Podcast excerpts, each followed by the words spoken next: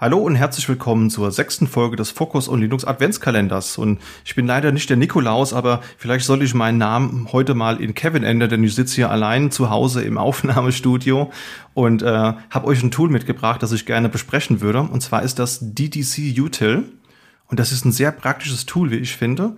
Denn damit habt ihr die Möglichkeit, verschiedene Monitoreinstellungen, also beispielsweise Dinge wie Helligkeit, Kontrast, Farbe oder auch die Eingabequelle, über ein Protokoll zu ändern, das sich DDC-CI nennt, also Display Data Channel Command Interface. Schwieriges Wort. Ich habe es beim ersten Take geschafft. Hätte ich nicht gedacht. Und ähm, die Voraussetzung ist dafür, dass euer Monitor, der muss eben den MCCS über I2S anbieten, also den Monitor Control Command Set.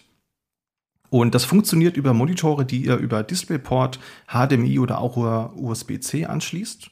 Und das ist so ein bisschen die Alternative zu den Knöpfen auf dem Frontpanel. Ich weiß ja nicht, wie es euch geht, aber es gibt ja so viele Bildschirme, die eher so auf Design getrimmt sind. Das heißt, da hat man nicht immer so physische Tasten, sondern oftmals sind das auch so touchintensive Tasten. Und wenn man dann so leicht nasse Hände hat und dann an den Bildschirm herangeht, dann passiert es dann doch mal, dass man statt der Helligkeit die Eingabequelle wechselt und naja, das ist dann wieder, wieder ärgerlich. Und da kann dieses Tool eben helfen.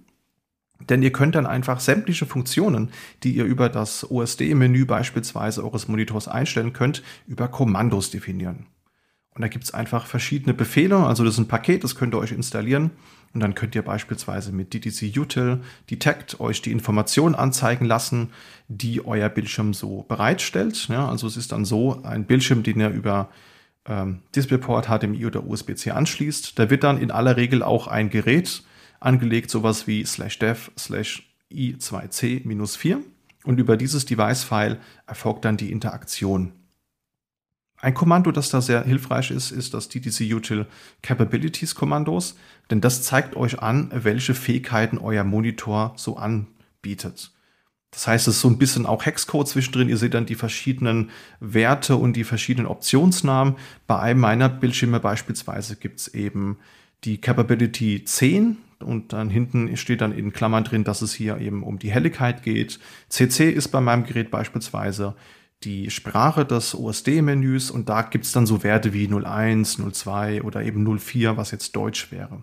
Das heißt, da könnt ihr einfach mal gucken, was kann denn euer Bildschirm so alles und was ist aktuell gesetzt oder was sind gültige Möglichkeiten. Die einzigen oder die einzelnen Einstellungen, die könnt ihr euch dann auch wieder anzeigen lassen mit DTC Util Get VCP oder mit Set VCP. Das heißt, ihr könnt zum Beispiel sowas machen, DTC Util Get VCP 10. Das wäre jetzt bei meinem Gerät beispielsweise der Befehl, der mir anzeigt, wie hoch die Helligkeit gerade ist auf einer Skala von 1 bis 100. Und wenn ich jetzt schreiben würde DTC Util Set VCP 10 100, dann würde ich eben diesen Wert Helligkeit, also 10, auf 100 setzen und somit mein Bildschirm auf die maximale Helligkeit setzen. Das Ganze kann man manuell eben lesen und schreiben, aber es gibt auch das Dump VCP und das Load VCP Kommando. Da könnt ihr quasi alle Einstellungen mit allen Werten, die es aktuell gibt, einmal auslesen und in so ein Profil schreiben, also in so eine Art Config-Datei. Sehr, sehr praktisch und natürlich nicht unbedingt so benutzerfreundlich damit zu interagieren. Und deswegen gibt es dafür auch noch weitere Aufsätze, wie zum Beispiel DDC UI. Auch das ist ein Tool, das ihr auf GitHub findet.